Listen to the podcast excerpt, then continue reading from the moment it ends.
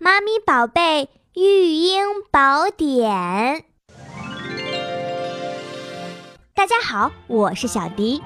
反复咳嗽的宝贝，由于使用消炎药和止咳药较多，胃口较差，没有食欲，舌苔几乎是白厚腻苔。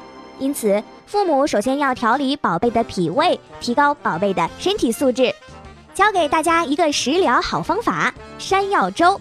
把山药去皮，切成小块，放入食品粉碎机内，再加半碗水，将山药加工成稀糊状，然后倒入锅中，放火上烧，同时要不停的搅动，烧开就可以了。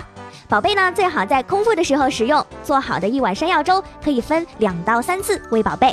山药粥最适合婴幼儿食用，不但呢能止咳哮喘，对小儿的厌食、虚汗多、流口水、气虚胆小等病症也有很好的治疗效果。你学会了吗？